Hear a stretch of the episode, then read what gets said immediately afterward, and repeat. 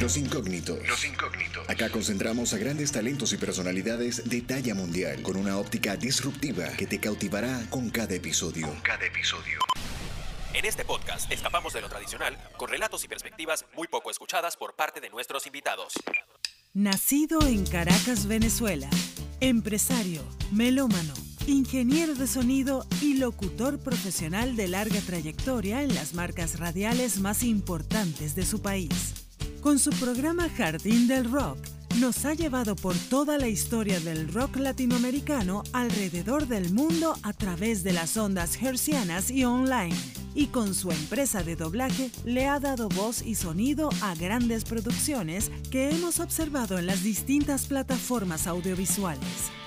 Les presentamos a nuestro invitado de hoy, Gabriel Izquierdo, empresario e ingeniero de sonido en Los Incógnitos con Julio Cardoso.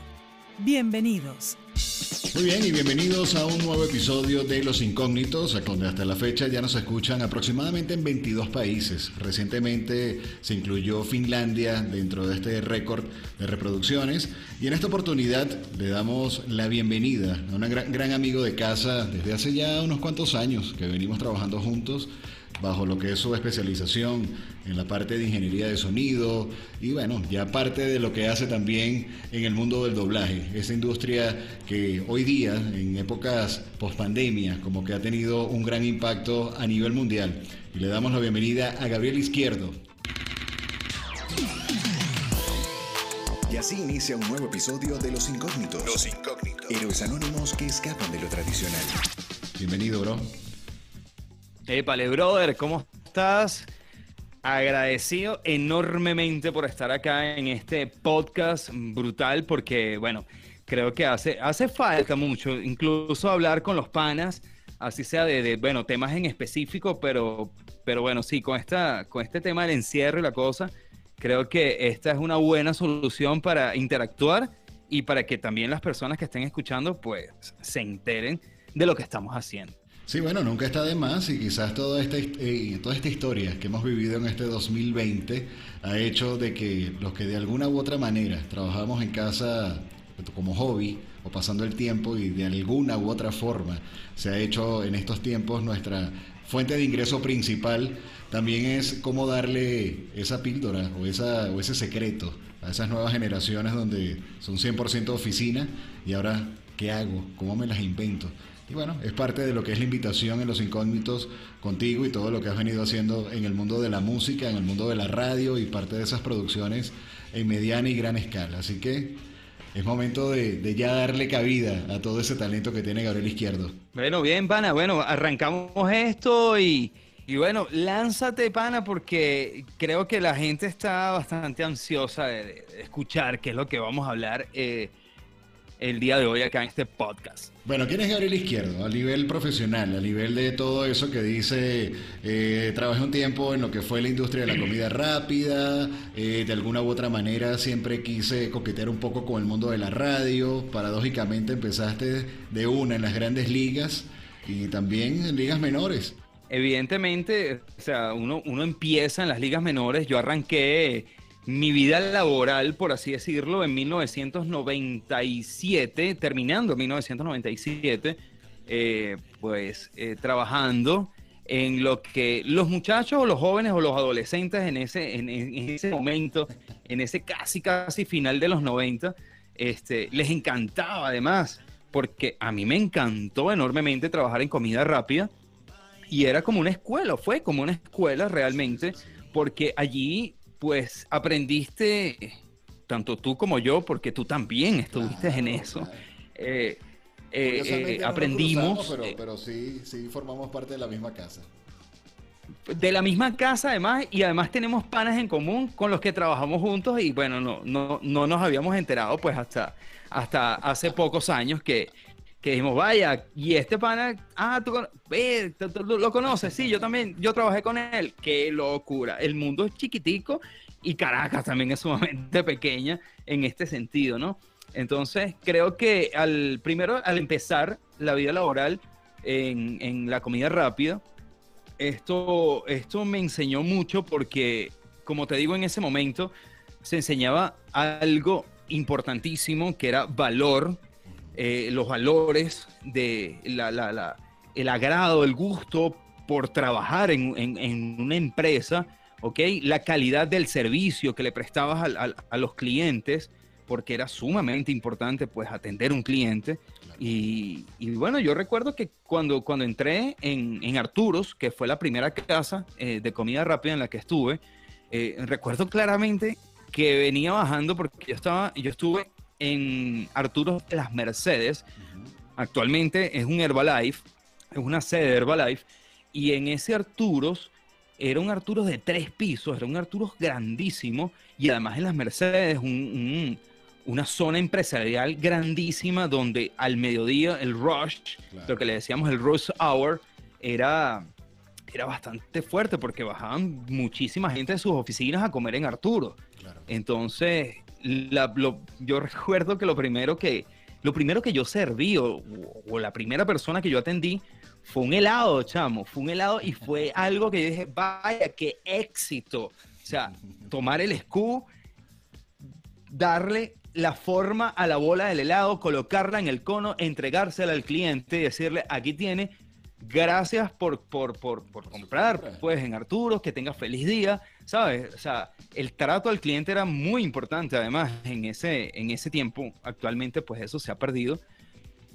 Por lo mismo que no existen en, en, este tiempo los valores, pero en ese tiempo sí existían y fue algo que pues aprendimos muchísimo y, y, y pues de allí fuimos evolucionando, fuimos pasando de cargos porque por lo menos en mi caso, yo, yo evolucioné bastante rápido, gracias a Dios, y, y me gustó pues la temática, la cosa y tal, aunque ya de chamo, de muy pequeño, ya yo venía con el tema de la música, venía con el tema de la radio, eh, yo me inventaba unas cosas loquísimas de pana, Julio, que no te imaginas. Yo, yo tenía un radio, chamo. ¿Tú te acuerdas de estos tres en uno? estos tres en uno Panasonic, que era cassette, era radio y era plato, pues, o, disco. Play. Sí, sí, long play.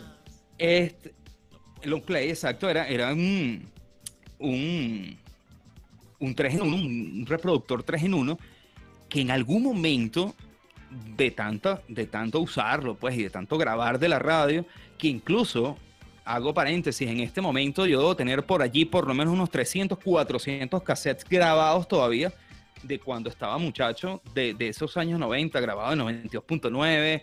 De hecho, tengo programas de Rocadencia grabados por allí. Tengo programas de la SOA de la noche eh, con Gonzalo Fernández de Córdoba cuando estaba en 92.9.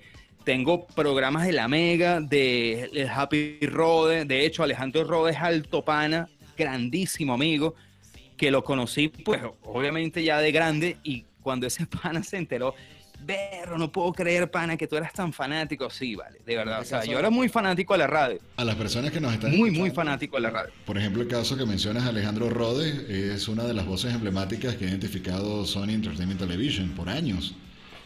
Desconozco en este momento Exactamente. si sigue haciendo la, la, promoción para este canal, pero ha sido. No, ya no, él no está en este, no, en este momento no está como, como voz de E! Entertainment eh, perdón, de Sony Entertainment Television, él está haciendo actualmente acá en Venezuela, por lo que sé, es la voz de IBC o IBC, que es el canal que tiene el, consorcio Unión Radio, y también identifica Onda, Onda la superestación, que es la 107.9, acá en Caracas. En Caracas. Hablando de, ese, pues, de ese plus a nivel de, de cassettes y esas grabaciones que eran como que los primeros disjoqueos amateur que teníamos en nuestras casas. Ah, bueno, fíjate, e, exactamente, exactamente, e, a eso iba, que es lo que te iba a decir, que un buen día, este, esto tenía tres botoncitos, es decir, el botón de fono, el es mentira, tenía cuatro botones, tenía el botón de fono, el botón de tape, el botón de radio y el botón de auxiliar. ¿Ok? Entonces, un día, un buen día, sin querer queriendo, este, yo presiono los dos botones, tanto el tape como el fono, y los dos botones se quedan, se quedan hundidos los dos. Y dije, vaya, le doy play a un cassette, coloco el, el plato, y me doy cuenta que las dos cosas sonaban simultáneamente. Yo dije, esto es, esto es increíble, o sea, esto está demasiado genial porque que, que empecé a hacer yo, claro, que empecé a hacer yo con discos, con discos de mi mamá, por supuesto, no con discos míos. con discos de Sandro o discos del Puma o discos de Lavillo, que sé yo, que tenía, que tenía mi mamá de, de, de, de Rudy la Escala, cosas de esas. Empecé para a, a escrachar, a darle scratch para hacer como un, tema de transición de cuando grababa de cassette a cassette que ya había grabado previamente en la radio. Es decir, ya yo había grabado algo, por decirte un ejemplo, Ace of Base. ¡Wow! Conseguí grabar Ace of Base sin que el locutor me, me dañara la canción, porque antes el locutor se comía el intro y tú decías, Dios mío, cállate, locutor, cállate que necesito grabar el tema completo. Entonces, si no lo grababas allí, tenías que esperar a que la radio volviera a poner el tema nuevamente hasta que pudieras grabarlo.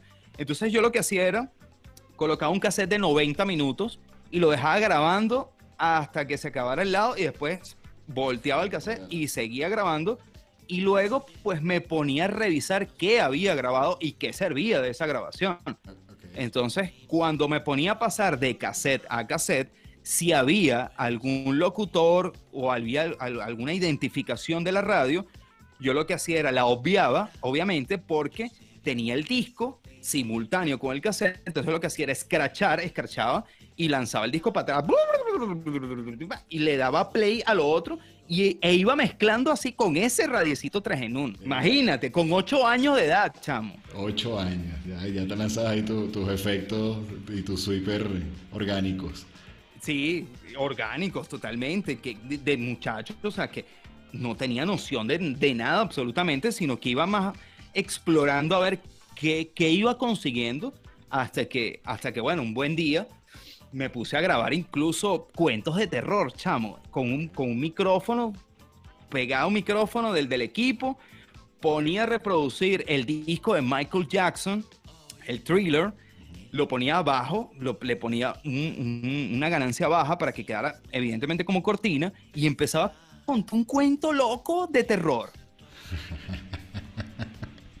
Imagínate, o sea, son cosas, y sí, chamo, o sea, eran cosas, o sea, fueron cosas muy bonitas, muy, muy cool que, que capaz los muchachos, los chamos de ahora no, no tienen esa percepción o, lamentablemente no van a vivir esa experiencia porque este, los chamos, pues del 2000 para acá, del 2001 para acá, eh, los chamos nacieron prácticamente con un iPad debajo del brazo, ¿me entiendes? Entonces ya todo es táctil, ya todo les fastidia, o sea, yo tenía cinco canales, ¿sabes? Yo tenía Venevisión, tenía Radio Caracas, tenía Vale TV, eh, tenía Canal 8. Puma TV o Bravo TV en su principio, Bravo TV y el Canal 8, ya, esos eran todos los, canales que yo tenía. En cambio ahora los chamos con Netflix, con televisión por cable, 300 canales, miles de series, pan, los chamos se aburren. Esto es una locura realmente. ¿Pudieses decir entonces que en esta era, con todo este avance tecnológico, en función a esa creatividad y no creatividad de estos muchachos, de estas nuevas generaciones, estarían cayendo en lo que serían medios de incomunicación? Sí, es que, es que evidentemente, o sea, obviamente hay, hay una comunicación muy fuerte, porque sí la hay, hay una, una comunicación muy fuerte, tanto por YouTube, tanto por Instagram, que está pero demasiado fuerte, el mismo TikTok, que para mí me parece una aplicación del infierno y bueno, de verdad que, de verdad la detesto esa aplicación, pero bueno, es una forma también de comunicarse. Entonces, creo que ha bajado el rendimiento del público, por así decirlo, tanto en radio como en televisión abierta, o sea, televisión nacional, eh, o radio, o radio de, de frecuencia modulada, FM, ha bajado bastante porque, este, primero, no hay tanto, tanto equipamiento de radio en las casas, ¿ok? Porque todo, todo es un iPod o todo es el incluso el mismo teléfono. O sea, el mismo teléfono te lo da todo, chamo. Todo, te da las aplicaciones, dónde, qué es lo que quieres, qué quieres Spotify, qué quieres escuchar, ¿sabes? Entonces, los, los muchachos no, no, no tienen el conocimiento real de lo que es, por ejemplo, estar en una cola en, una autopista o, en, una calle de Caracas y colocar la radio y que la radio realmente te acompaña en ese momento, ¿me entiendes? Entonces, en, esos casos o en este caso ahora, los muchachos lo que están es simplemente tienen como un visor chamo como los caballos, viendo fijamente el teléfono y, y no, exacto, y no se dan cuenta realmente qué de verdad es lo que está sucediendo con los medios de comunicación o qué realmente son los medios de comunicación. Sí, evidentemente hay un tema allí que dentro de esa evolución ha hecho que, el proceso creativo, digamos, que sea orgánico, de cómo me lo invento, no sea tanto al tema de, cómo hago un producto de calidad, más allá del cómo entonces hago lo que es tendencia. Pero en esa, en esa historia, digamos, de esa preadolescencia que estamos hablando con Gabriel, o esa infancia, donde ya a los ocho años empezaba a experimentar con todo este tipo de, juguetes 3 en 1 y el scratch y todo esto, ¿qué fue lo que acompañó dentro de esa esencia para poder llegar a ese plano profesional tan deseado años después? Bueno, fíjate, eh, lo que a mí lo que me acompaña y me ha acompañado evidentemente toda mi vida ha sido la música. La música, o sea, la música es una pasión, es algo por la cual yo he vivido y actualmente desde hace mucho tiempo he trabajado, ¿ok? Entonces, eh, ¿qué es lo que me lleva a mí a esto? Bueno, primero, luego que salgo de, del tema de, de trabajo, o de empleo de comida rápida. Que fue una gran formación. Yo, que además fue una, exactamente, además fue una gran, muy, gran formación porque este, yo llegué a ser incluso en McDonald's eh, gerente de recursos humanos, o sea, ya yo llegué a ser gerente entrevistando gente, ¿me entiendes? Entonces, había que analizar a los muchachos, ¿sabes? O sea, era, era un tema de verdad de, de, cultura y, de, y de, conocimiento que tenías que, que tener como gerente para poder ingresar nuevo, nuevo personal a tu restaurante. era tu responsabilidad. Entonces, era bastante difícil. Exactamente, además era bastante difícil porque no es que era una sola entrevista, eran tres entrevistas. Era una entrevista con un gerente swing, luego venía una entrevista con el gerente de recursos humanos y luego venía una, entrevista con el, el, gerente regional o el gerente de tienda que es el que está encargado de varios, varios, McDonald's. Pues. Entonces, cuando, cuando tú le decías, porque esa era la palabra y tú te debes acordar claramente de esto, cuando tú le decías o cuando a uno le, le decían en una entrevista, este, ok, está bien, nosotros te llamamos. Ya, ya, claramente eh, sabías que ya no habías pasado la entrevista por X o por Y, no me llames, nosotros te llamaremos, exacto. Incluso me llegó a pasar con mi segundo reencauche porque yo me voy de McDonald's en el 2002. Ok. ¿Ok? Pero ya yo en el 2000, ya yo, ya yo trabajaba con la música, no decirlo profesionalmente, porque realmente no era profesional, pero sí conocía, conocía mi campo y ya yo, ya yo era DJ de discotecas entonces ya yo empezaba a trabajar con la música un poco más allá que lo que hacía en mi casa grabando cassettes y todas las cosas de la radio. Entonces ya, ya, ya era otra, otro ambiente, otro, otra perspectiva de la música, otra parte de la industria que era estar en una discoteca mezclando música para la gente que está rumbeando, que está allí, este, bien sea celebrando o bien sea porque está solo, porque está deprimido, lo que sea y que tú tienes que llevar un ritmo de música que es una onda que va de arriba hacia abajo, de arriba hacia abajo. O sea, no puedes tener, o no podías tener, por ejemplo, un tecno puyudo toda la noche porque la gente se te iba a fastidiar. O no ibas a tener un set de merengue por, por más de una hora porque la gente se iba a fastidiar. Entonces tenías que tener un, un cierto criterio de qué hacer. Y claro, si estás en una cabina, este, mezclando, eh, viendo, viendo toda la gente en la discoteca, pues ahí tú ves cómo, cómo va el ritmo de la gente. Cuando ya tú ves que tienes una salsa montada y que te quedan tres parejas en la pista, es, ya esto es hora de cambiarlo, ya vamos a cambiar y vamos a hacer tienes el tester directamente en el comportamiento de la pista de baile. Y hubo algo acompañando por lo menos ese tipo de experiencia que a Dios gracias también en algún punto me tocó hacerlo por, por unos cuantos años hubo una frase que me dijo la persona que, que, digamos, me entrevistó para ver si ocupaba el cargo o no como DJ, que decía, acá en este trabajo no vas a poner la música que a ti te gusta, tú vas a poner lo que... El exactamente, exactamente. Exactamente, exactamente. Ese es el punto. Que hay que tener algo, bueno, no diría algo, yo diría muchísima objetividad dentro de tu trabajo, porque este, lo hago actualmente incluso. Lo hago actualmente porque, bueno, no es un secreto para nadie que yo detesto enormemente y odio la música urbana, pero, pero demasiado.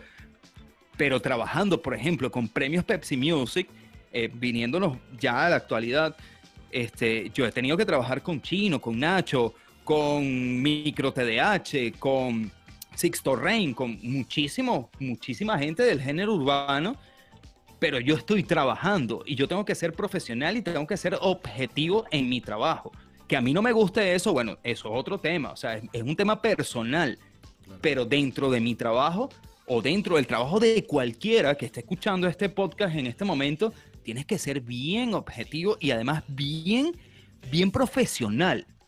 Que ese tipo de objetividad o profesionalismo que estás marcando, sientes que de alguna u otra forma lo aprendiste en estas escuelas de comida rápida, al no tener algún tipo de preferencia por algún empleado en específico o no sé, coméntame. Por, por supuesto, incluso no solamente con los empleados, sino también con los clientes, porque venían clientes frecuentes, ¿ok? Clientes constantes que venían a comprarte al, restaurante y ya tú sabías, sea, porque ya lo has atendido en diferentes oportunidades y ya tú sabes que ese cliente es problemático. O en el, en el, caso contrario, ya tú sabes que este es un cliente bastante agradable, ¿me entiendes? Entonces ya tú vas como que conociendo, pero tú eres un empleado de la empresa en el cual tú no debes, ¿ok? Tratar absolutamente para nada mal, porque siempre tuvimos una cláusula, pero así gigantísima, que decía, el cliente siempre tiene la razón. Y el cliente siempre tiene la razón, porque el cliente, bueno, mal que viene es el que está pagando por un producto que tú le estás ofreciendo. Tú le estás ofreciendo un servicio al cliente y bueno, si el cliente se molesta o el cliente ya viene predispuesto, ya tú tienes que verlo y ya con la experiencia que previamente ya, ya, ya, uno tiene, este, ya uno lo, lo, lo trata de manejar, ¿ok? No es que este cliente es fastidioso o este cliente es problemático, mira, yo no lo voy a atender, o simplemente cuando llegue, oye, vale, qué fastidio contigo, pana, otra vez tú. No, brother, no, no, no. Esa no es la, no, no es la nota, nunca fue la nota. Eso es lo que estarías entonces traspolando a lo que es el caso de, estos géneros musicales que no son de nuestro agrado y que por ende eh, parte del trabajo hace de que tengas ese contexto y ese, esa objetividad profesional, el cual está marcada. Claro, o sea, eh, pasa es que en, en, en, nuestras vidas, tú no, tú no debes jamás y nunca, y ni siquiera con una relación, Tú no debes mezclar lo laboral con lo personal. Jamás en la vida, jamás, porque si lo haces vas, a terminar muy mal, ¿me entiendes? Entonces, siempre hay que tener ese, ese camino, ese rumbo de que tu vida personal es algo y tu vida laboral es otra. Si en tu vida laboral no está lo que tú quieres, bueno, simplemente no lo hagas o retírate. Pero si lo vas a hacer, hazlo bien porque ese es tu trabajo. Y en función de esos peldaños profesionales, ya con, un poco más de preparación, digamos, en el campo real, en lo que eran estas industrias de comida rápida, donde el trabajo podía ser hasta cierto punto sencillo para lo que era los ojos de los espectadores. Ah, qué bueno que te ganas la vida haciendo hamburguesas, pero no es solamente hacer hamburguesas, era todo lo que llevaba la industria dentro. ¿Qué hizo de que entonces cambiaras de rumbo? a decir, ahora me dedico a cumplir mi sueño y empiezo ya a tocar puertas en el mundo o en la industria de la radio y de la música de forma más profesional. Eh, es, correcto, sí, es así. Ojo, a mí me encantaba, a mí me gustaba muchísimo mi, mundo de, de, la comida rápida, porque bueno, evidentemente fue mi primer trabajo y le agarré un cariño muy grande a eso. Pero aunado a esto, pues yo empecé simultáneamente, como, como te estaba diciendo, a trabajar con la música en discotecas de noche. Entonces, claro, le empecé a agarrar como más gusto a la música que a la atención al cliente, que, que al bajar una caja, que pensaba en todo este tipo de problemas que podrías tener dentro de un turno, dentro de McDonald's o dentro de Arturo, donde posiblemente en cualquier día random, sin que tú lo supieras, te faltaban cinco empleados. Entonces tú como gerente tienes que resolver, entonces tienes que agarrar, ojo, no es que esté diciendo que esté mal, pero como gerente, pana, tú tienes que lanzarte tu corbata hacia atrás y tienes que limpiar y tienes que, que hacer todo el trabajo de un, de un, de un crew o de un, de un empleado como si fuera porque el trabajo tiene que salir. Entonces yo decía, pana, ya yo, ya yo estoy, ya estoy, exacto, el show debe continuar, pero ya yo estaba bastante agotado porque además era gerente de cierre. Los gerentes de cierre antes McDonald's cerraban muy tarde, ¿ok? McDonald's cerraba a las 12 de la noche al público, ¿ok?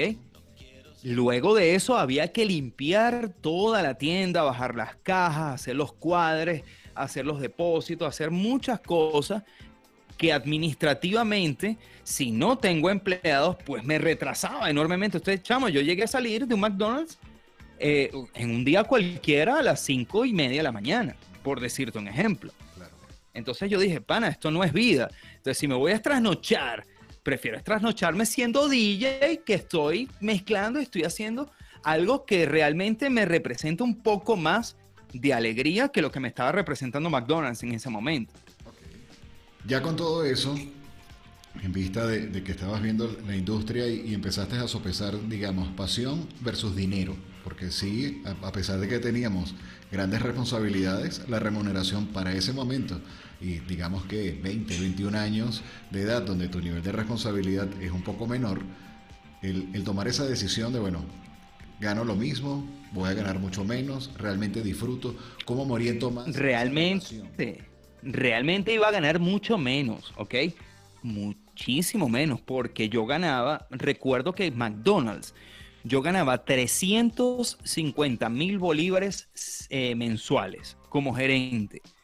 Y cuando yo me retiré, que empecé a ser DJ. Como unos 600 dólares más o menos. Mm, oye, de verdad no recuerdo, pero algo así, sí, algo así, porque, chamo, a mí me daba para comprar disco duro para la computadora, eh, compraba comida para mi casa, me compraba unos zapatos, me compraba una camisa, un pantalón Quicksilver, que en ese momento estaba la, la, la, la moda de los, los, los, pantalones Quicksilver de pana, unos Airwalk y y me iba por una discoteca a rumbear, a, a, tomar barra libre, porque las discotecas antes tú pagabas una entrada y te ibas a barra libre.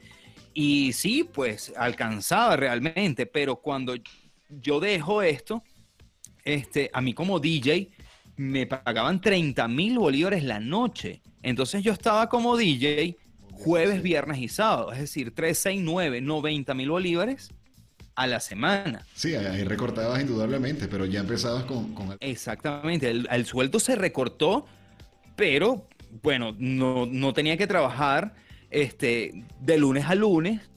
Este, nosotros teníamos un día libre, o sea, porque no existían en ese momento los dos, los dos días libres, ni nada de esta, de esta cuestión de la, de la ley del trabajo, ni nada. Eso no existía para nada, para nada. Entonces, sí, yo dije, bueno, ¿qué hago? Entonces, bueno, prefiero quedarme con, la, con, con el tema del DJ, que incluso no lo soporté, no lo soporté un año ni siquiera, porque la, la, la, la, parte de trasnocharse en McDonald's era muy diferente al tema de trasnocharse en una discoteca.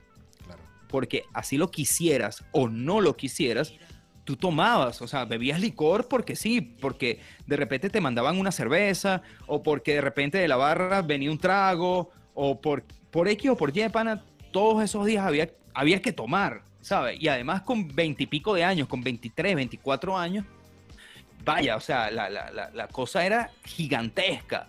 Y decía, vaya, estoy en la, en, la, en la punta de la pirámide, pero no, no era así.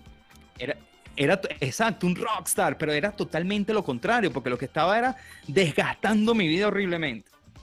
Claro, claro. Sí, eh, pero son etapas, son etapas que se van viviendo y que de alguna u otra manera van generando como, van haciendo callo dentro de lo que realmente te estás formando. Y fíjate que, no fue algo tan, tan casual, porque eso fue lo que hizo hasta que de cierta manera empezaras a tocar puertas ya en estaciones de radio y ver el, el otro aspecto de la industria musical ¿Cómo fue ese, esa decisión? Bueno, fíjate algo.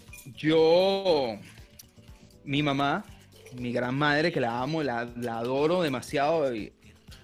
este, como, como diría cualquier persona, mi mamá es la mejor mamá del mundo, pues yo también lo digo, mi mamá es la mejor mamá del mundo porque es una madre que está sumamente pendiente de su hijo. Y, e incluso yo no tenía carro, porque ¿qué voy, a tener, ¿qué voy a estar teniendo yo carro con 24 años, carro propio? Entonces yo me iba, yo me iba a trabajar con el carro prestado, con el carro de mi mamá.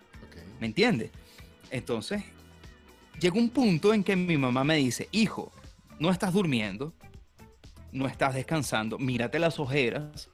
¿Cuánto estás ganando tú allí? Yo te, yo te pago ese sueldo, me dice, yo te lo pago, ya, deja de trabajar allí. Claro, mamá preocupada, obviamente, porque o sea, tu hijo está, tu hijo está rumbeando toda la semana fuertemente, bastante fuertemente. Entonces, fue un tema de, de, de, de conciencia, de decir, bueno, mamá está bien, lo voy a dejar y realmente lo dejé. Ese, me retiré de, la discoteca donde estaba y, y, de allí pasó un momento bastante fuerte porque duré este, aproximadamente seis meses echamos sin conseguir trabajo. Era una prepandemia. Nada. Era una, era una prepandemia. Y decía, brother, pero ¿qué pasa? ¿Qué es lo que pasa? O sea, ¿qué sucede? Porque yo no consigo trabajo. Entonces me, me acuerdo que, que, como, bueno, yo vivo en los Altos Mirandinos, eh, me, fui para, para, para, la cascada, el centro comercial La Cascada, a, pues, bueno, a preguntar en tiendas, entonces tiendas de deporte, en tenis shop, en no sé qué, en, tiendas de zapatos, chamo, nada, pana. Y yo, chamo, pero yo vengo de ser gerente de, de, de, una tienda, un McDonald's, una cosa, nada, pana, no me llamaban. Eh, y bueno, un buen día, afeitaba, me estaba cortando el cabello allí en, el mismo centro comercial La Cascada. Y me consigo un amigo, un gran amigo de Arturos, ¿ok? Que él estaba trabajando en una radio en ese momento, que ya no existe, pero en ese momento era una radio que estaba, chamo, muy pegada acá en, en, los Altos Mirandinos, que era máxima 98.5, que era una radio que quedaba dentro del centro comercial La Cascada, arriba en el estacionamiento, en el último piso. Y este pana, que, que, es mi amigo... Como una cabina de cristal, ¿no? Que tenías vista hacia todo lo que era la isla central del centro comercial.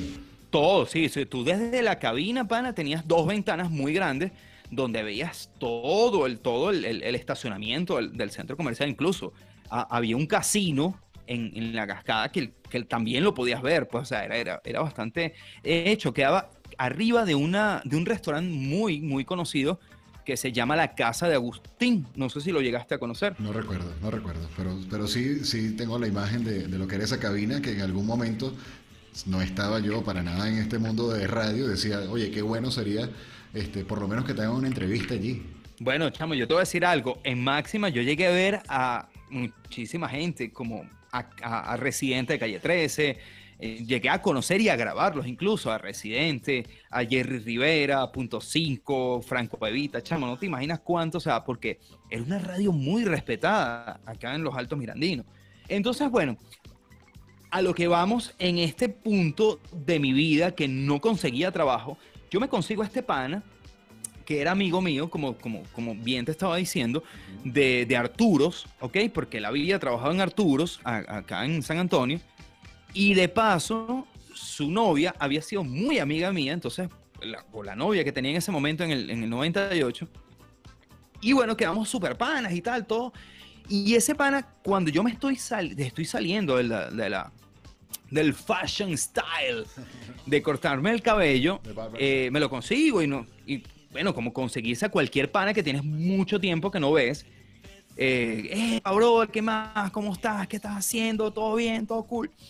Y yo le digo, oye, todo está bien, chamo, pero perro, tengo, tengo seis meses, pana, que, que, que bueno, que me retiré de la, discoteca, o sea, ya tengo más o menos mm, un año que me retiré de, la comida rápida y chamo, no, de verdad no consigo trabajo, bro, no consigo trabajo. Entonces él me dice, chamo, vamos a llevarte para la radio para que, para que veas cómo es la radio y tal, y para que tú veas cómo son las cuestiones de la vida. en ese momento que nosotros estamos hablando de, de, eso, pues, que, que, la verdad a mí me, me, me, me, emocionó bastante. Esto estamos hablando del 2003, ¿ok? 2002. Eh, viene el gerente de producción de la radio caminando, pana, por el pasillo donde nosotros estamos hablando. Y este pana me dice, mira, ahí viene el coordinador de producción. Vamos a hablar con él de una vez, me dice, de una vez. Se me lo presenta, que es Luis, Luis Pérez, un tipo de radio de toda la vida, no sé si, si, si te suena el nombre. Luis Pérez ahorita creo que es coordinador de producción de, de, de, una radio aquí en San Antonio que se llama Mía, que, que en esa radio está el, el, gato Guillermo Tell. Bueno, en ese momento, pues me puso a hablar con él directamente. Me dijo, mira, vale, este pana, chamo, está sin trabajo y tal, no sé qué. Yo, el pana, eh, que es Johnny Cartaya, que es mi, mi, que actualmente es hasta mi compadre porque soy hasta el padrino de su hijo. Eh, él, él, me dice, él me dice, chamo, este pana está sin trabajo, yo lo quiero enseñar, yo lo voy a enseñar, dale una oportunidad. Y Luis Pérez lo primero que me dijo fue, chamo, vengas el lunes tempranito, porque la guardia de Johnny era a las 6 de la mañana. Me dice, véngase temprano para que, bueno, para que Johnny lo empiece a, a entrenar y toda la cosa y veamos cómo, cómo es la evolución del, del, del tema, ¿no?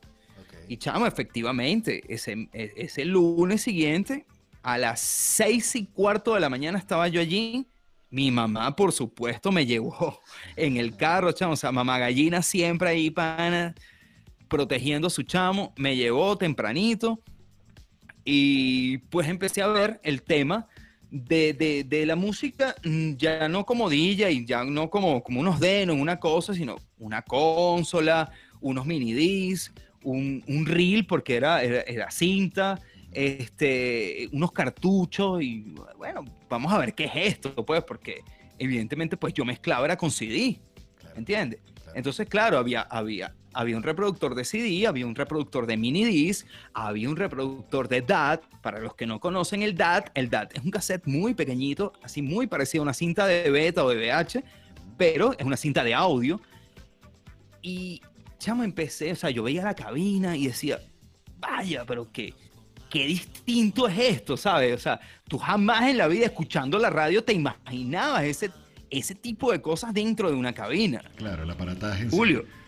El aparataje en sí, que, es realmente lo que hace la esencia de, esa radio y, tomando en cuenta que para el año que estás hablando es prácticamente la migración de, radio análoga a digital. Exactamente, que de hecho no dure prácticamente nada, duré casi menos de un año trabajando con cinta porque llegó el audio pan, y cuando llegó el audio tú decías, vaya, ¿qué es esto? Dios mío, qué... Coméntanos en este caso, aparte de la audiencia, ¿qué, qué es el audio A los que no conocen de, este tipo de software y, y cuál fue el, punch que hizo en la industria de la radio para ese momento. Bueno, el audio es, es un invento maravilloso de la vida para, para, para la radio realmente, porque el AudioVolt es un software de, transmisión al aire en donde pues te permite tener, además de varios canales, ¿ok? Te permite hacer playlists, es decir, eh, ya cuando, o sea, cuando, cuando no hay eh, un programa al aire, sino que simplemente pues corre música, este, puedes hacer un playlist y montas tu cosa que anteriormente lo que tenías que hacer, chamo, era montar cartucho, montar cartucho, montar cartucho, o montar disco, o montar un mini disc ya, ya preestablecido con 30 minutos, 40 minutos, ya con identificaciones y todo, porque todo venía de esa manera. ¿Me entiendes? Las identificaciones, de hecho, tenías dos cartuchos, o sea, dos, dos reproductores de, de cinta, de cinta cartucho, no de reel, dos de cinta cartucho, que tenías ahí las cuñas tenías las identificaciones, tenías la música, entonces tenías, chamo, un cerro de cassettes, porque era como un cerro de cassettes, pero que eran, cartuchos, era un poco más grande que un cassette, era como un cassette de, de, Atari, más o menos, era como un cassette de Atari, más o menos ese, e, e, ese tamaño, en el cual, chamo, si el operador, por decirte un ejemplo, que al que tú le recibías la guardia, no te retrocedía el cassette, pana, tenías rolitranco de bacha al momento de, de, de lanzarte un, cuñero o que, mira, ah, vamos a poner Franco de Vita. ¡Epa! Este, este, este cartucho no, está, no, no, lo regresaron. ¡Ah! Tremendo, tremendo H. Parte de la historia es que, bueno, obviamente dentro de, esa, de esos entrenamientos te tocó alguno de esos de esas metidas de pata al aire. Por, supuesto, por supuesto, claro. O sea, nadie es perfecto. Es más, chamo, cuando yo me siento el primer día en consola, ok, en consola, que tú ves que tienes que manejar tantas cosas, ok, porque tienes que manejar un mini disc donde, porque no existía en ese momento, o por lo menos máxima no tenía instant replay, este, en, en un mini disc tenías una serie de efectos, ok, tenías en tu, bueno, tenías tus dos cartuchos, tenías tu plato y tenías el híbrido, que es la llamada telefónica. Entonces a mí me, a mí me costó un poco porque a mí me sentaron realmente en un programa que era de llamadas al aire. Entonces imagínate, cortina, llamadas al aire, mini dig, efecto, panel, el pulpo, o sea, Dios mío, ¿qué es esto? Me sentía en 1997 haciendo refrescos en un rush en, en, en, Arturo. Ya después con esa, con esa, evolución del mundo de la radio, o sea, tuviste tus inicios en Máxima, donde empieza entonces ya a escalar esos peldaños que hasta cierto punto también fueron eh, bastante acelerados. Muy parecido a lo que fue tu historia sí, bueno. en comida rápida. Los incógnitos. Los incógnitos. Héroes anónimos que escapan de lo tradicional. Que escapan de lo tradicional. Bueno, exacto. Bueno, después que yo salgo de, de, de, Máxima, de Máxima salgo por un problema interno. Un problema interno muy loco y bueno, me tocó salir de allí. Pero, gracias a Dios, el mismo que me había llevado, que me había este, dado la oportunidad de, de, hablar con el gerente de producción, que es Johnny Cartaya, que es mi compadre, ya él se había ido. Cuando a mí me toca salir de Máxima, él ya se había ido de Máxima. ¿ok? Ya yo estaba en máxima, incluso no estaba como operador al aire, sino estaba ya como operador de grabación. Y este pana se va para el circuito X, eh, núcleo Guarenas Guatire, es decir, en el centro comercial Buenaventura. Eh, yo salgo de máxima, eh, me voy a trabajar nuevamente a McDonald's, como por tres o cuatro meses y este pana me dice, chamo, 20, 20 trabaja conmigo, me dice, porque ya él era el coordinador de producción de esa, de esa X en Guarenas Guatire. Y me dice, chamo, vente a trabajar conmigo. Es bastante desde donde estás hasta esa nueva. Rolo, rolo de distancia. Era una rolitranco de distancia. Pero claro, pero como este pana eh, vive también aquí en San Antonio y tenía carro, me dice, chamo, te vas conmigo y te vienes conmigo. Relajado. Listo. Vente conmigo, no tengo operador de grabación. Y vámonos, vámonos a trabajar para la X, chamo, y, y ya. Vamos a dar esos. Bueno, vamos a dar. Entonces agarré, me retiro nuevamente de McDonald's. claro, pero este, este, fue, este fue un periodo bastante corto, realmente. Entonces, claro, porque obviamente pensé en la misma situación que había sucedido unos años atrás y dije, yo no puedo estar un montón de meses más sin trabajar. Entonces salgo a una radio, ¿qué voy a hacer? O sea, no, yo me, o sea, busqué McDonald's y McDonald's conseguí. Ok, chévere. Fueron unos meses, fue bastante cool, la verdad, este, reencontrarme nuevamente con eso muchísimos años después, pero bueno, cool. Vamos a, irnos entonces al circuito X, núcleo Guarenas Guatire. Bien, Centro Comercial Buenaventura. Chamo, tremendo camino que había que recorrer en serio de San Antonio hasta Guatire, bro. Allí, este, duro un buen tiempo hasta que surge una vacante en la X de Caracas que, ojo, fue como unas vacaciones forzadas del, operador de grabación. Es decir, el operador de grabación no sé, tenía ciertos problemas, no lo, no lo sé, de verdad que no, me, no, lo recuerdo, pero ¿qué sucede? Que a mí me piden prestado de Guatire para Caracas. Entonces yo, em, yo empiezo a, dar con, con, ese intervalo de tiempo.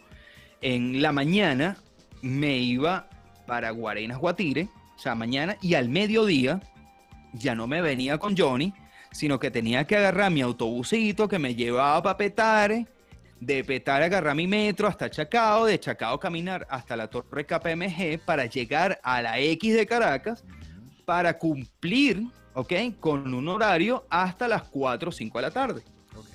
Entonces trabajaba en la X de Guarenas Guatire en la mañana y en la X de Caracas en la tarde. Hasta que, bueno, ellos se, como que se decidieron de que este pana de Caracas no vuelve, no va a volver, tú te quedas aquí. Entonces me quedo yo en la, en la X de Caracas y bueno, ya después buscaron a alguien para la X de, de, de Guarenas Guatire. Tomando en cuenta que entonces... Y ahí arranco ya en un circuito grande como tal, como es la X pana, a trabajar con Ana María Simón, a trabajar con Pedro Luis Flores, a trabajar con Daniela Cosán, a trabajar, chamo, con una cantidad de gente que yo decía, brother, ¿qué estoy haciendo yo aquí? es que efectivamente, eso era lo que iba a comentar, que ya ahí fue como que el eslabón a nivel profesional del mundo de la radio, donde entonces ya Gabriel Izquierdo empieza a formar parte de un circuito radial, tomando en cuenta que, bueno, que la X es, uno de los, de los circuitos ya de, de, envergadura en Caracas, Venezuela, donde, bueno, eh, estas personas que estás mencionando, Ana María Simons y todos estos talentos, ya son personalidades, eran como que los influencers de la época. Incluso, eh, hace, hace un tiempo, este, monté un TBT de la X, en donde salgo con Shirley Bernaghi y salgo con María Carolina Ruiz, que en ese momento Shirley estaba chamo novatica, novatica, de hecho tenía un programa que se llamaba eh, eh, cualquier cosa, entre otras cosas, algo así se llamaba el programa. Eh, un programa netamente guardia musical, como lo conocemos nosotros, la, gente de radio, que era bueno, presentar el tema, despedir el tema y tal, no sé qué. Y allí conozco yo a Shirley Bernaghi. Shirley Bernaghi en este momento de la vida es una tipa, una periodista increíble, enorme. ¿Ok? Y bueno, este, para que veas que aparte de, de, de, empezar a trabajar en, en, un circuito grande, también empecé a conocer talentos que venían también de abajo y que empezaron a crecer a medida del tiempo, pues, a, lo que estamos hoy en día. Claro, entonces ya, ya dentro de ese cambio de industria, lo que fue la parte de comida, ahora lo que es el tema de la música bajo otro contexto profesional y empiezas a valorar lo que es entonces las decisiones por meritocracia, más allá de lo que pudiésemos ver también con otras situaciones que pasan en esta industria, que hace que Gabriel diga, esto es lo mío. Exactamente, es más, te voy a decir algo, porque este tipo de material no existía en Máxima. Cuando yo llego al, estudio de grabación de la X de Caracas y empiezo a ver este, este, este, este, este estilo de música de montaje, música broadcast para radio o televisión, y yo decía, no puedo creerlo, o sea, yo, yo puedo hacer un tráiler con esta música si me da la gana, o sea, qué brutal esto. Y de verdad que me empezó a impresionar de tal manera que incluso, bueno, yo trabajé con Huáscar Barradas, yo, hice, yo le hice la edición, el montaje a un programa que se llamaba El Pabellón con Huáscar Barradas y que aprendí incluso de música venezolana como no te imaginas, ¿ok? Que en estos días estaba escuchando Selva y Lujuria de, de, de Marlo Romero, creo que es, y lo estaba escuchando en Kiss y le dije a Marjorie, a mi esposa, le dije, vaya, tenía años que no escuchaba esto. O sea, yo eso lo aprendí con, con, con, con Huáscar Barradas y después, y después se unió Rafael el Pollo Brito, que también estaba como medio comenzando. Y ahorita el Pollo Brito, Grammys y todo, o sea, el tipo es un gigante de la cosa. Y yo, todos estos panas, o sea, de, de, pensar en este momento que yo decía, o sea, yo trabajé con todos estos panas en el inicio y que, y que en este momento sean tan grandes, o sea, me da una satisfacción enorme, la verdad que sí. ¿Cuándo empiezas a saltar de un circuito a otro circuito y empiezas a ver ya como que ese toque profesional con todo lo que empezaste en radio? Bueno, fíjate algo, en el 2007 en el 2007, estando en la X, eh, había un operador de aire que se llamaba, bueno, se llama porque no se ha muerto, se llama Joel Campos, ¿ok? Un operador de aire de la X, muy, muy, muy pana. Él renuncia a la X porque se va para Unión Radio, ¿ok? Entonces, bueno, chévere. Pana se fue para Unión Radio y tal, no sé qué. Un día, un domingo, un sábado, un domingo, recuerdo que estaba en casa por el fin de semana, hablando por el Messenger de Hotmail, ¿te acuerdas? ¿Te acuerdas del Messenger de Hotmail? Claro, cómo no.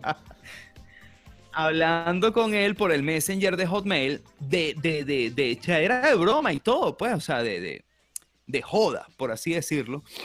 Eh, le digo, Joel, oye, chamo, consígueme algo ahí en un radio, pana.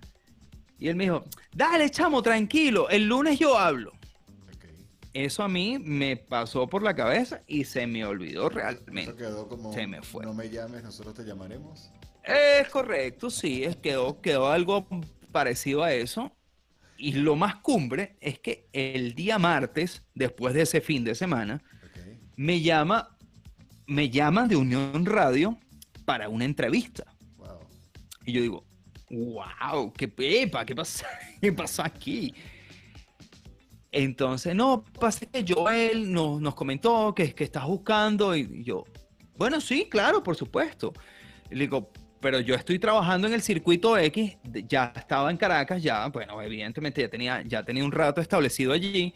Eh, yo trabajaba de 8 de la mañana a 2 de la tarde. Es decir, que toda la tarde-noche estaba totalmente libre. Entonces, yo voy para mi entrevista. Me entrevistó primeramente Harold, eh, no me recuerdo el nombre de él, que en paz descanse, altísimo pana este, falleció hace algunos años, eh, me llama Harold y me dice, oye, pana, ¿cómo estás? Mira, yo soy el coordinador de operaciones del circuito de Unión Radio, este, bueno, para que vengas. Y yo, bueno, está bien, salgo de la X y me voy para allá. Listo. Entonces, me voy para la, para, para la sede de Unión Radio en la castellana, en la parte de arriba. ¿Ok? Este, me entrevisto con Harold que era el coordinador de, de, operaciones en ese momento, junto con, con, Juan Miguel y junto con Germán Chacón, que también altísimo pana, Germán Chacón, un tipo de radio que fue operador incluso de grabación de la Mega de los 90, o sea, un tipo pana crack, por, por, por, decirlo así, pequeñito.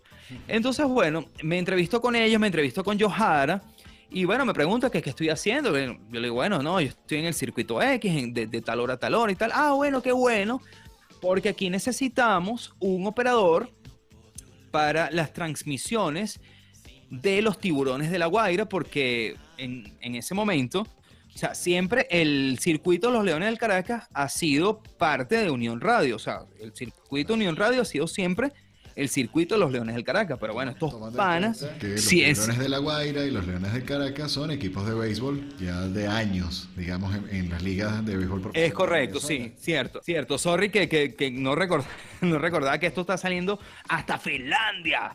Entonces, bueno, sí, los Leones del Caracas es un equipo de béisbol muy brutal. Increíble por no decir el mejor.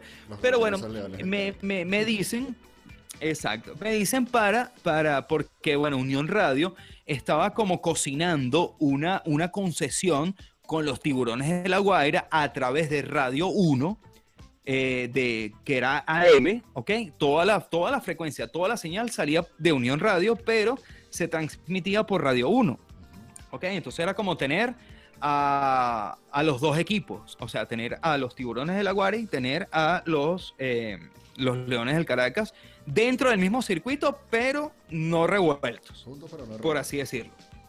Exacto. Entonces, bueno, me hacen una prueba y toda la cosa. Me, ponen a montar una promoción, una, cosa, y me, empiezan a explicar el tema de la transmisión y tal. Entonces, claro, mi trabajo era, eran, eran como dos trabajos dentro del estudio de grabación, porque mi trabajo era transmitir, hacer la transmisión de los tiburones de la Guaira, pero cuando no habían juegos, ese estudio, en ese estudio de grabación, se montaban lo que era promociones, identificaciones y todo lo demás para Deportes Unión Radio y la Fundación Unión Radio, que actualmente eh, no recuerdo cómo se llama, porque ya no se llama Fundación Unión Radio, eh, ahora actual tiene otro nombre, no lo recuerdo en este momento, pero me tocaba incluso grabar los programas de la Fundación Unión Radio, grabar a John Aispurtua, que es un historiador increíble, Carolina Jaime Ranger, grabar incluso la misa dominical del domingo de Unión Radio. Y fue de verdad una experiencia bien bonita porque entonces salía, me iba temprano de mi casa, 5 de la mañana, vámonos para Caracas, circuito X, toda la mañana hasta mediodía, 2 de la tarde, me iba corriendo para la Castellana porque estaba bastante cerca, desde Chacao hasta la Castellana, me iba corriendo hasta la Castellana, llegaba a las 3 de la tarde, agarré mi turno hasta las 10 de la noche. Claro, anteriormente a las 10 de la noche tú salías de la radio y podías llegar a Plaza Venezuela y conseguir camioneta y toda la cosa. Ya por razones de tiempo, en función a lo que sería toda esta evolución, donde con lo que nos has ido comentando eh, y con la historia que personalmente conozco gracias a que tú mismo me lo has hecho saber, has tenido como que la dicha de formar parte de casi de los principales circuitos radiales de lo que es Caracas, o en este caso Venezuela en sí. ¿Qué pudiese de comentarnos ya brevemente en función a lo que fue ese peldaño de Unión Radio, empezar a hacer unas de las producciones, por lo menos a nivel deportivo, de fines de semana, con Gerard, con Gerard eh, a efectos de, todo este mundo del surf, eh, cómo conocer a talentos como el caso de Iván Losher, luego pasar a otro tipo de industrias como la 92.9. ¿Cómo nos comentas parte de, todo ese mundo ya amplio? Bueno, vamos a resumírtelo porque la verdad es que es, largo, evidentemente es largo el cuento, pero bueno, vamos a hacerlo un poco corto. ¿Qué pasa con Unión Radio? Bueno, en Unión Radio estuve un buen tiempo como, como, como persona que transmitía los tiburones de la Guaira. Sale una vacante en Onda La Superestación. Me voy para Onda La Superestación. No me fue realmente, no me fue nada bien en Onda La Superestación. De hecho, eso fue 2009. Eh, murió mi padre. Este, vaya, fue, fue una, una época como bastante difícil. No, no, no, de verdad no, no, no, no logré calar allí en, en, en, Onda La Superestación, me regresan nuevamente a trabajar con Deportes Unión Radio. Eh, un tiempito más adelante viene una vacante en, la Mega 107, en donde evidentemente pues me postulé y quedé este, trabajando allí, donde duré aproximadamente 7, 7, 8 años trabajando en la Mega. Eh, allí aprendí muchísimas cosas, conocí muchísimas bandas. Eh, vaya, no, no, no, no, no me cabe de verdad el, orgullo de, haber trabajado realmente para la Mega, para esa Mega. La Mega de ahora, la verdad es que está como un poco rara. como muchas radios además. En ese momento digamos que la Mega eh, era como que el diamante en bruto de todo lo que era el concepto de radio juvenil, efectos de, talentos, efectos de, tendencias musicales, colocaciones de rock and roll.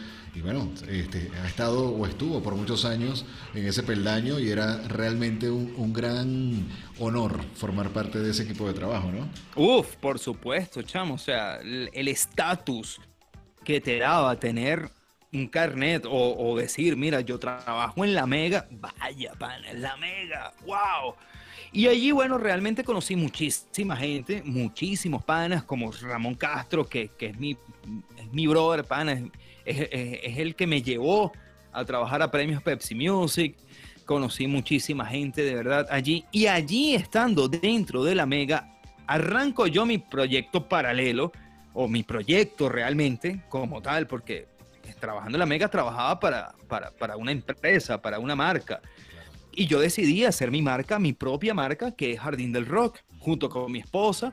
Nosotros, pues, eh, ya después de esta trayectoria, ya después de haber tenido algún tiempo, te estoy hablando ya 2011, de, de tener pues conocimiento, eh, tener contactos y todo, todo esto que lleva pues trabajar en este medio de comunicación particularmente, eh, siento o sentí en ese momento que ya, ya tenía que, hacer algo. ¿Me entiendes? Es algo como Arturo, como McDonald's, que, ok, ya, ok, soy, necesito subir, necesito escalar, quiero ser gerente o quiero ser primer asistente, quiero ser gerente general, quiero ser gerente de tienda. O sea, ya, ya, ya el, el, el, espacio o, o, el trabajo que se estaba haciendo en la Mega, yo creo que ya estaba cumplido totalmente.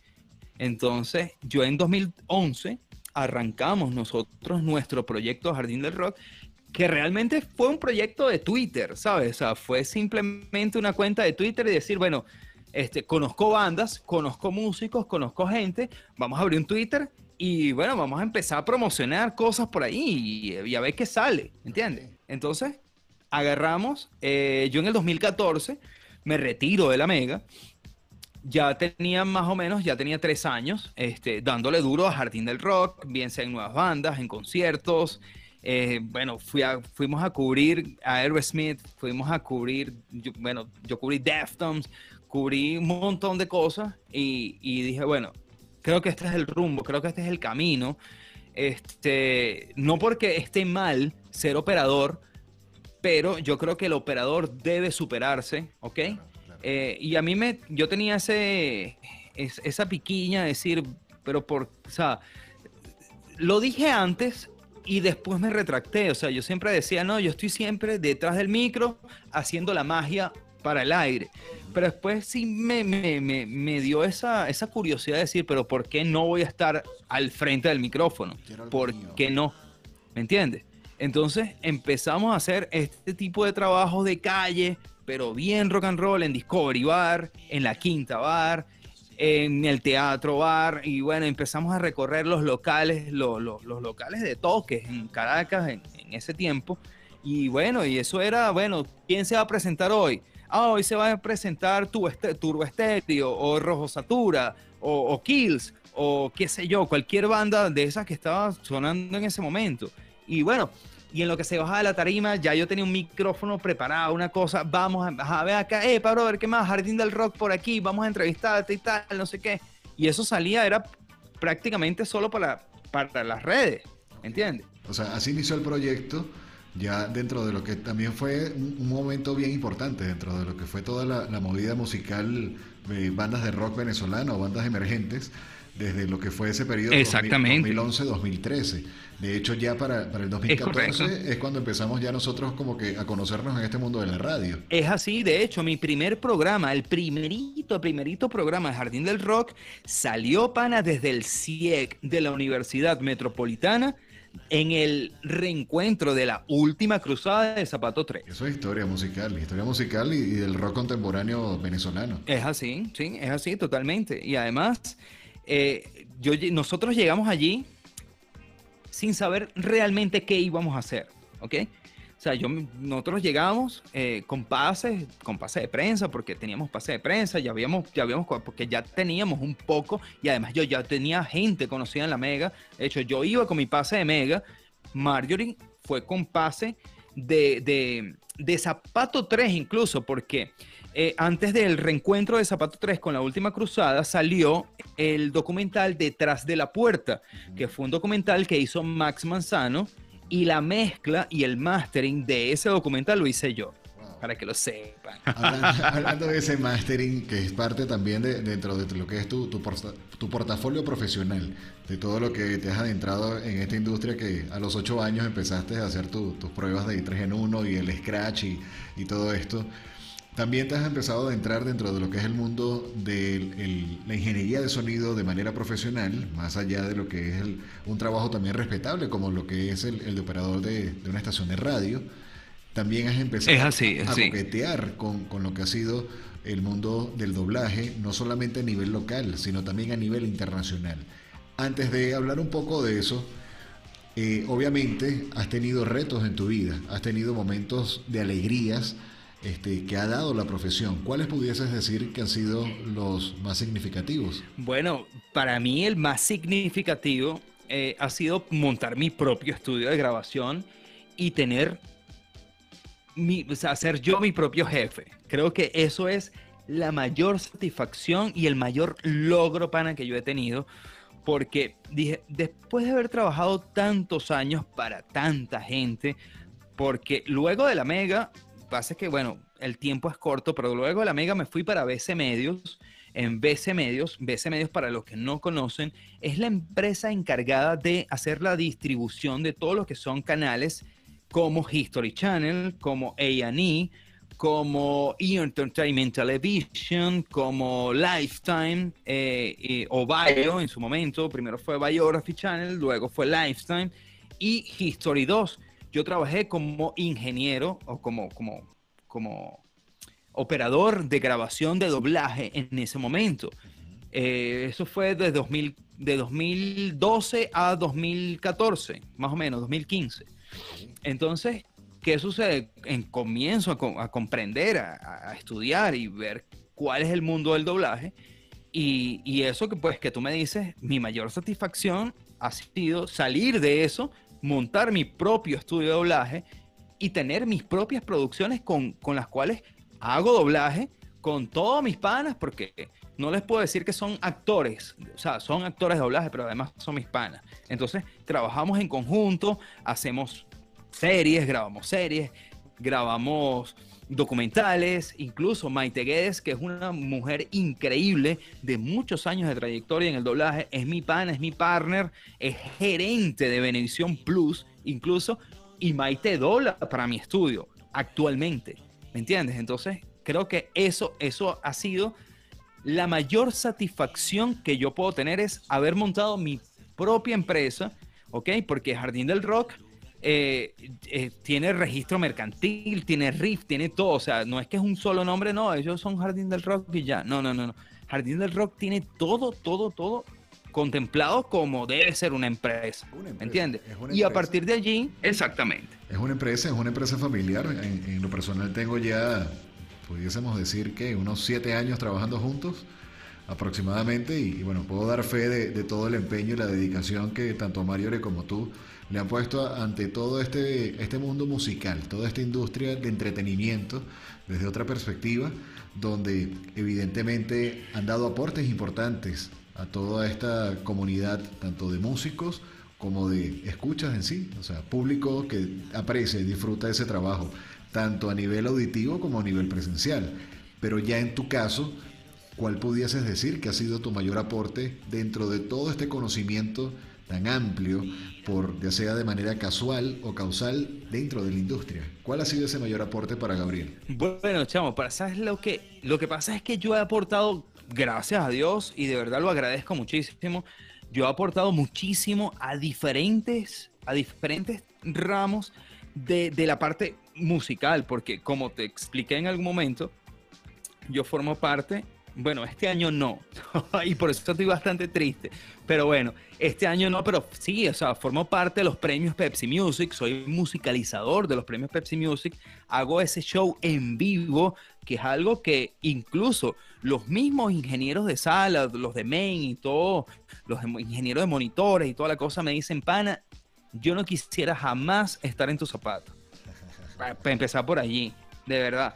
O sea, eh, eh, la verdad es que hay, hay tantas vertientes, Julio, que, que, que, he hecho. O sea, he trabajado para Fox, he trabajado para Nat Geo, he trabajado para Eurochannel, he trabajado para La Mega, he trabajado para 92.9. O sea, han sido tantas cosas, la verdad, que y que además estoy sumamente orgulloso de haber hecho todo ese tipo de cosas, porque todo eso me ha dado la experiencia que tengo hoy en día. Y ojo, se me había olvidado y tengo que nombrarlo porque si no lo nombro yo mismo me, voy a sentir mal conmigo mismo. Es mi, mi, casa de estudio y que además, además de ser mi casa de estudio, luego fui profesor de AudioPlace, que es una academia de ingeniería de sonido increíble, pana. De verdad que sí. Dentro de esas historias de AudioPlace, también cosa que, que nos ha pasado por alto y, y ha sido parte de la industria de la radio bien significativa en Venezuela, ha sido tu estancia en la 92.9 y actualmente lo que ha sido toda esa mm, dedicación que has aportado también a otro circuito, como es el caso de FM Center y bueno, por medio de la de, de, Hot 94. ¿Cómo pudieses mencionar esas, esos eslabones también de, de lo que te ha regalado la vida en la industria de la radio en Venezuela? Bueno, la verdad es que haber trabajado, chamo, en 92.9 fue una experiencia, pero que creo que no, no viviría ni siquiera ni a corto ni a largo plazo, pero por el tema país, ¿ok? Porque realmente 92.9 eh, fue una emisora bien, pero bien irreverente, bien mal portada, ¿sabes? Era algo que, ¿qué quieres hacer? ¿Quieres maldecir al aire? Maldice al aire, no le, no le pasa, ¿sabes? Era algo así, literal, chamo. Era algo que tenías una libertad, pana, de... de bueno, de hecho, su eslogan es, o fue, en la 100% libre de Caracas, en el tema de 92.9.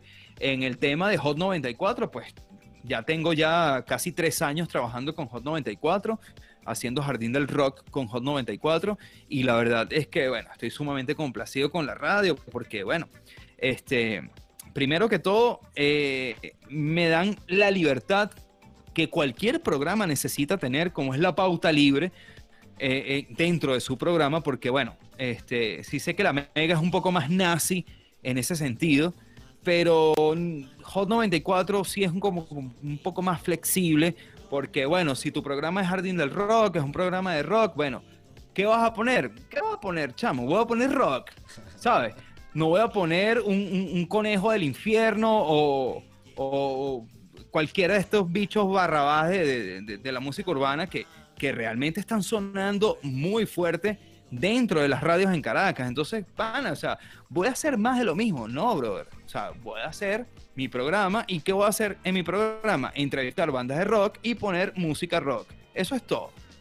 Dentro de eso, ¿cómo pudieses entonces contextualizar el cómo te gusta ayudar? En este caso, a estas bandas o a estas nuevas bandas que necesitan estas ventanas y que, hablando, digamos, fuera del aire, decían que es muy importante para ti el hecho de que ya te sienten como una plataforma de confianza para empezar a difundir su música, su arte, ¿cómo pudieses entonces decir ese lado humano, ese lado de ayuda de Gabriel? Hacemos una pequeña pausa en los incógnitos. Hacemos una pequeña pausa en los incógnitos.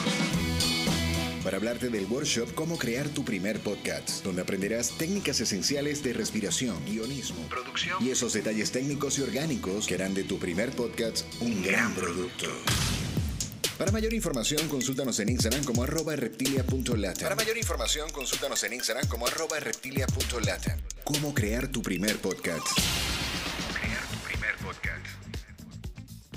Bueno, Julio, con respecto a eso, realmente, chamo, eh, mi mayor satisfacción es eh, proyectar, proyectar al, rock, al rock nacional, chamo. Y, y bueno, en estos momentos de, esta locura mundial, Contracción. también se ha presentado la oportunidad de proyectar bandas de otros países como Chile, como Argentina, pero evidentemente el principal norte es proyectar nuestras bandas de Venezuela, ¿me entiendes?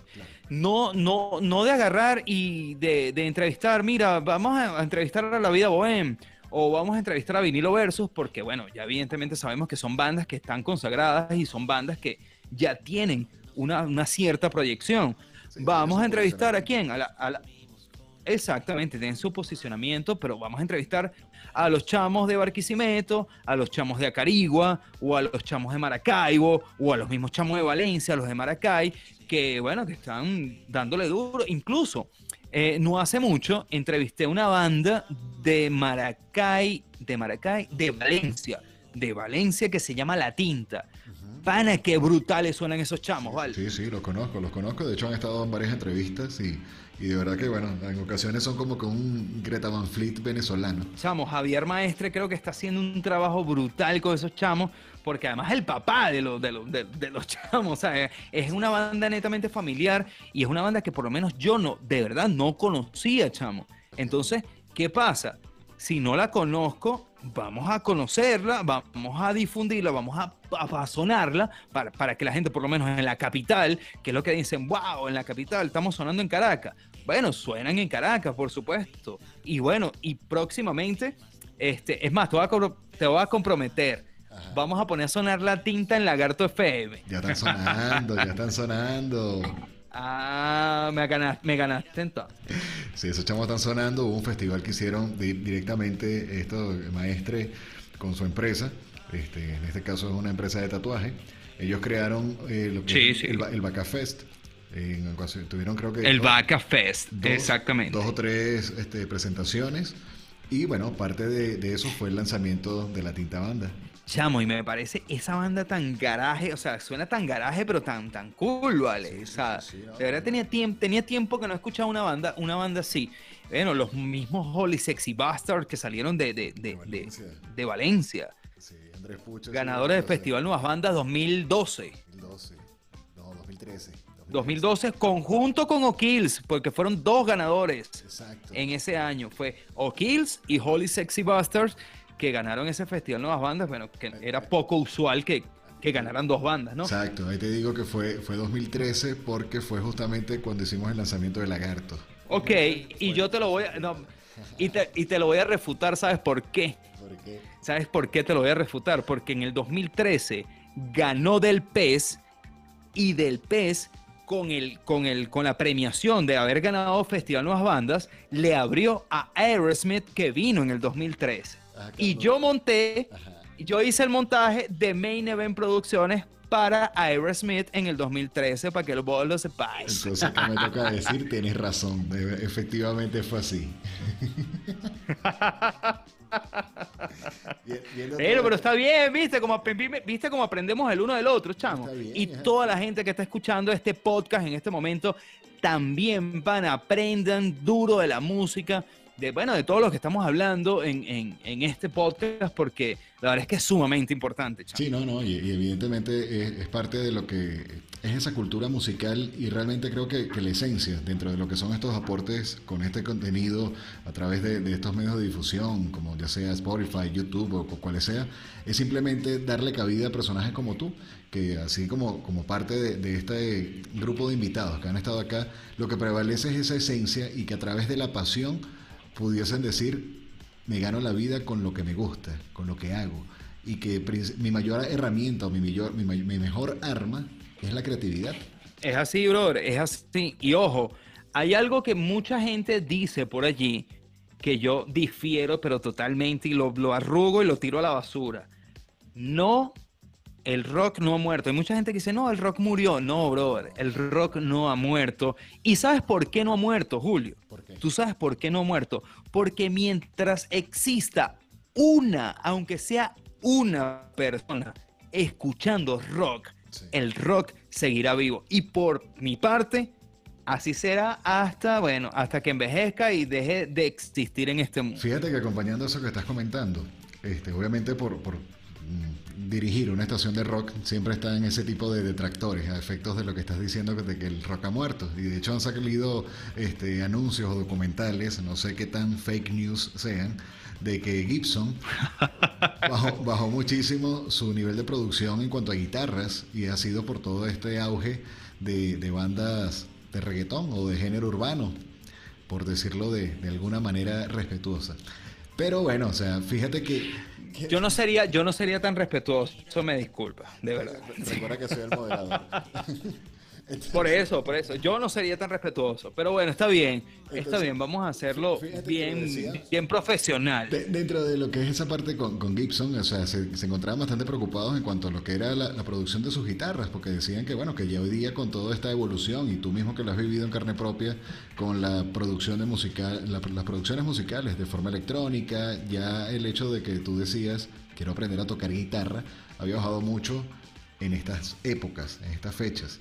Pero sí han habido también como, eh, ahorita que te mencionaba a Greta Van Fleet, por lo menos es, una banda donde son unos chicos, también es una banda familiar, este, tienen digamos como que otro que es un vecino y tienen la dicha de que uno de los integrantes de Led Zeppelin les dicen, te doy mi bendición, porque se les dicen que son como que los nuevos Led Zeppelin de, esta nueva era.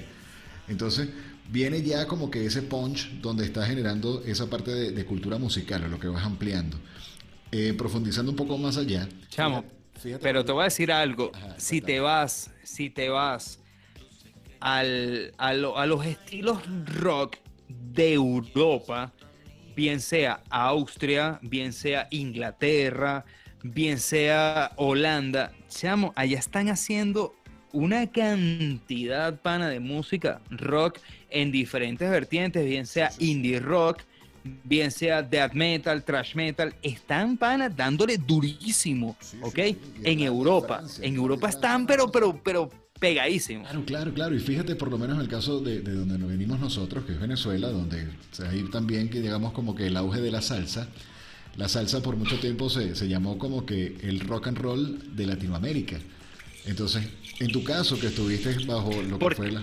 Ajá porque es lo latino, exactamente. O sea, lo que quiero decirte es que era, era lo latino. Ok, lo latino es la salsa, el merengue. Pasa que, bueno, después vino todo este poco, entre poco de cosas locas que, que uno dice, vaya, ¿qué, ¿qué pasó aquí? Sí, es que fíjate, por lo menos en tu caso que estuviste trabajando por un tiempo como DJ, en mi caso que también tuve la, dicha de formar parte de, de, esa, de ese lado de la industria, te pones a ver y tú, por ejemplo, hoy día colocas, no sé, una canción de Héctor Lavoe, la gente la sabe, la canta, la baila.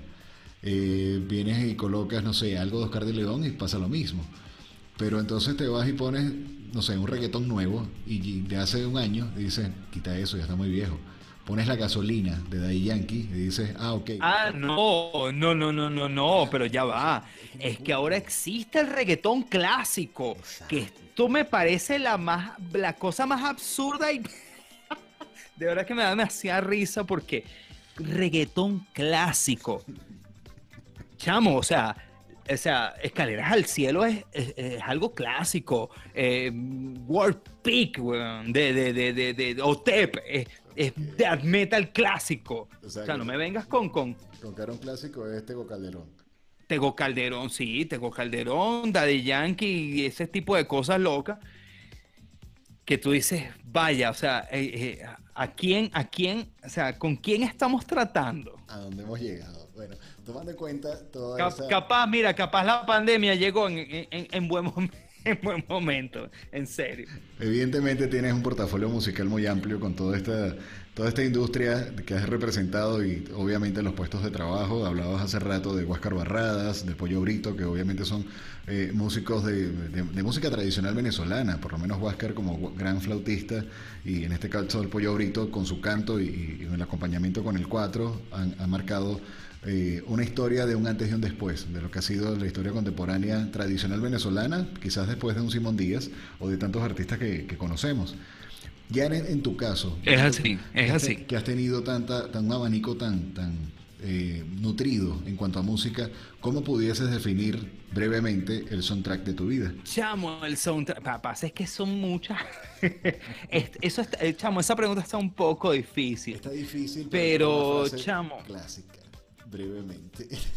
Sí, chamo, el soundtrack de mi vida, de verdad es que no, no sabría qué decirte e, específicamente porque es que tengo demasiadas cosas, chamo, demasiadas cosas en la cabeza. O sea, mm, bien sea por, por el Venezuela Electrónica en, en, en, en, la parte de Simón Díaz, que, que estos bichos hicieron una, una fusión muy brutal. O sea, ojo, no estoy diciendo que el, merengue, la salsa y tal, no, o sea, son géneros muy, muy cool que, incluso este, tú y yo pudimos haber gozado, pudimos haber disfrutado durante nuestra juventud y, yo, de verdad, es más, se me había olvidado, es más, se me pasó de decir algo que fue como una parte, una transición en mi vida.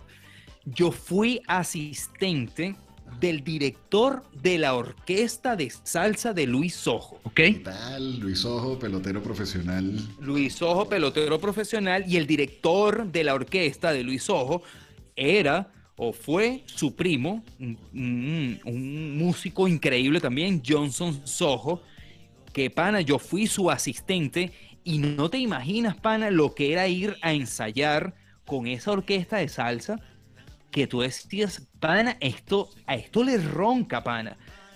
Metales, bajo, contrabajo, pan, cuerda, chamo, eso era una locura. De verdad, o sea, era, era algo que tú decías, o sea, creo que ni el rock es tan complejo como es. Sí, de, hecho, parte de, los documentales que, hemos visto, digamos, en esta nueva era, habían, han dicho lo difícil que ha sido para la industria de la salsa estas nuevas, estos nuevos tiempos de la música tanto por el traslado. Bueno, pero es que te voy a decir algo, te voy a decir algo, Julio, en serio, brother. Este, ¿Cómo, ¿Cómo, es que dice el dicho? El niño que llora y la mamá que los pellizca. ¿Es así? ¿Es así el dicho? Así lo dijo. Ok. Ajá, bueno, el niño que llora, el, el, conejo desgraciado este, y, y, y, lo otro que lo premia, ay, te voy a dar el compositor del año. Brother, no, pana. O sea, ¿por, ¿por qué vas a alimentar la cosa? No, pana, eso no está bien, Eso no está nada bien. Pana, o sea, premia, premia, premia las. O sea, si quieres premiar algo, premia, premia algo que de verdad venga con, con, con, con un trabajo, una buena composición, pana. Pero a este, a este tipo de cosas de verdad, es cuando tú dices brother, el, ¿dónde está el botón de reset para este, para este planeta? Porque tenemos que presionar ese botón ya. Como diría Desorden Público, ¿dónde está el futuro? ¿Dónde está el futuro? Que ya no lo veo. Top 5 del soundtrack de Gabriel Izquierdo. De verdad, hay mucha, mucha música, chamo, mucha música. Mi, mi soundtrack, o sea, por ejemplo, o sea, yo soy alto, pero alto fanático de Marilyn Manson, chamo. Altísimo fanático de Marilyn Manson. Y canción, por lo menos soundtrack de mi vida de Marilyn Manson, es El largo camino al infierno o Long Hard Rock Out of Hell, que viene siendo soundtrack de una película que se llama Spawn, que es una película brutal también, que, que es una película muy loca de, de, un pana que lo matan, que se va para el infierno, regresa, ¿sabes? Ese tipo de cosas que sucedían en los 90 y que tú decías, vaya, qué brutal. Y ahora los chamos pueden ver eso y decir, ay, pero qué fastidio. Generación de cristal. Generación de oblea, papá. Porque el cristal es muy duro. Es muy duro para reventarse. La oblea se, se parte de, nada. Ya para ir culminando parte de, este podcast que, ha sido bien, bien nutrido en cuanto a lo que ha sido tu historia profesional. Una frase que te describa. Rockero hasta la muerte, bueno. Ahora, ¿qué le diría Gabriel Izquierdo a estas generaciones de relevo? Oblea, cristal, o realmente esos que, que de alguna u otra forma eh, son jóvenes o no tan jóvenes, que a través de esta época o de este momento que hemos tenido que vivir en el 2020, te reingenias sí o sí. En tu caso, has tenido una reingeniería profesional y personal con una evolución constante y siempre le has buscado como que el mejor lado para poder poner en alto tu talento creativo y tu talento profesional en conjunto a tu empresa, en conjunto a tu familia, en conjunto a tu esposa y a seguir haciendo algo en, un, en, un, país donde en este momento, si para el mundo ha sido cuesta arriba, aquí tienes prácticamente como que dos cimas en una. Aquí, chamo, mira, yo te voy a decir algo. Nosotros en Venezuela, porque no solo soy yo, sino somos todos los que estamos viviendo y, y, y pasando todo, todo este día a día en Venezuela, yo creo que en algún momento vamos a llegar a esa cima, como lo hizo Rocky en algún momento, y poner los brazos en alto y decir, pana, lo logramos. Ya salimos de esto. Pero bueno, ¿qué es mi consejo? Pues para todos estos chamos que están actualmente, pues, de esta, de esta nueva generación, ojo, que no, no, no es que los detesto, no es que los odio, no. O sea, yo, pasa que uno generaliza, pues, el tema de la, de la, de la de la situación y el, y el tema de la generación, pero, pero bueno, sí, hay gente rescatable, por así decirlo.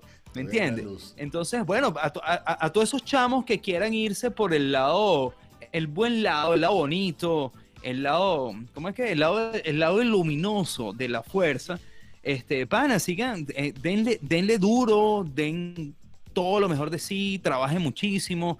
Fíjense que actualmente antes era, era bastante compleja hacer, hacer una producción porque bueno, había que ir para un estudio de grabación, había que tener un productor musical, había una serie de parámetros y procesos que actualmente pues te los, te los puedes ahorrar simplemente con, con tener un, un buen, una buena equipación no tan, tan profesional, pero bueno, un buen micrófono, una buena interfaz, unos buenos preamplificadores este, y evidentemente pues un buen conocimiento.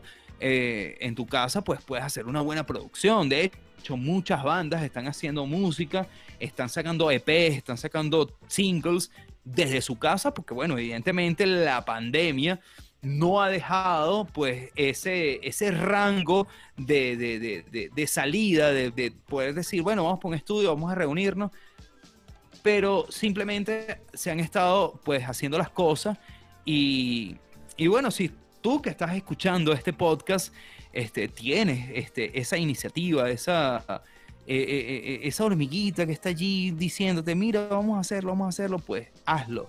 Que de verdad este, vas, a, vas a dar un grandísimo grano de arena a, toda esta evolución loca, porque yo le digo loca, evolución rara, pero, pero al fin evolución que estamos viviendo en, esta era, en esta época de, de, este, de esta era 2000 que, que, que Volver al Futuro nos la, nos la puso como que era una época futurista increíble, carros volando. Eso todavía no existe, pero, pero sí, con la contribución de, tu aporte a la sociedad como, como músico o como independiente, como quiera que sea, pues lo vas a lograr, chamo. De verdad que sí. Tú que me estás escuchando, hazlo, que, que sí es posible, chamo de verdad que sí es posible. ¿Cómo pudiésemos conocer un poco más del trabajo de Gabriel? ¿Dónde pudiésemos contactarte, estas personas que quieran eh, conocer un poco más de la industria profesional en cuanto a lo que ha sido masterización, grabaciones, doblaje, eh, formar parte de esta industria? ¿Cómo pudiésemos eh, encontrar contigo?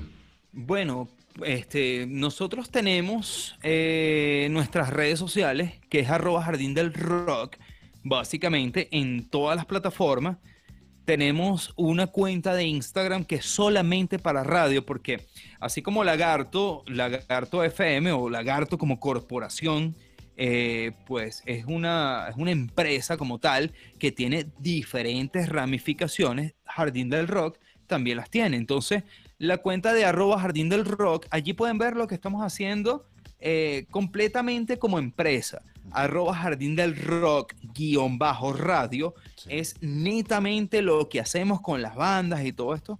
Y bueno, tenemos un Instagram que es jardín del rock dubin, que bueno, no se está manejando mucho porque realmente pues este, este tema ha bajado un poco con el, con el tema de la pandemia y la verdad es que tenemos tiempo que no lo movemos, pero creo que lo vamos a reactivar muy pronto.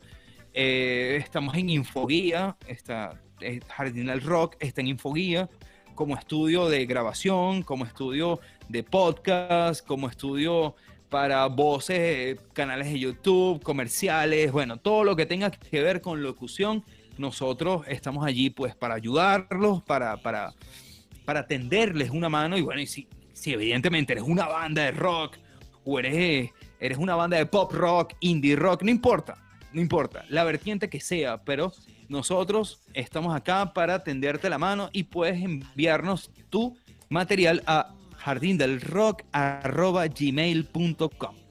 Ojo, no, no, no nos gusta, nunca nos ha gustado, incluso cuando tuvimos la página, sabes Julio que nosotros nos, los, unos chinos chamos nos hackearon la página y nos quitaron el dominio y todo, nos tumbaron todo. Si tú te metes actualmente jardindelrock.com, vas a ver que es una cosa loca, como un casino chino, japonés, mandarín, no sé. Hay que mandar a, Erika Machado para allá para ver si, si logra descifrar esto. Gabriel, muchísimas gracias por tu tiempo. De verdad que ha sido una entrevista genial. Nos hemos vacilado como tiempo que teníamos sin hablar. Y creo, creo que, bueno, estoy seguro que gran parte de todo lo que nos has comentado el día de hoy ha sido, ha sido de gran valor para todas estas personas que nos están escuchando. Y bueno, simplemente gracias y a seguir formando parte de la casa y de esta familia que hemos contado ya con siete años más que una relación de trabajo, una, una buena amistad. Así mismo es, pana. Reptilia. Y hasta aquí llegamos por el día de hoy con este episodio de Los Incógnitos. Los Incógnitos, héroes anónimos que escapan de lo tradicional. Que escapan de lo tradicional. Este contenido es producido por Lagarto FM y Reptilia Agencia Creativa para el mundo entero. Los esperamos en la próxima edición.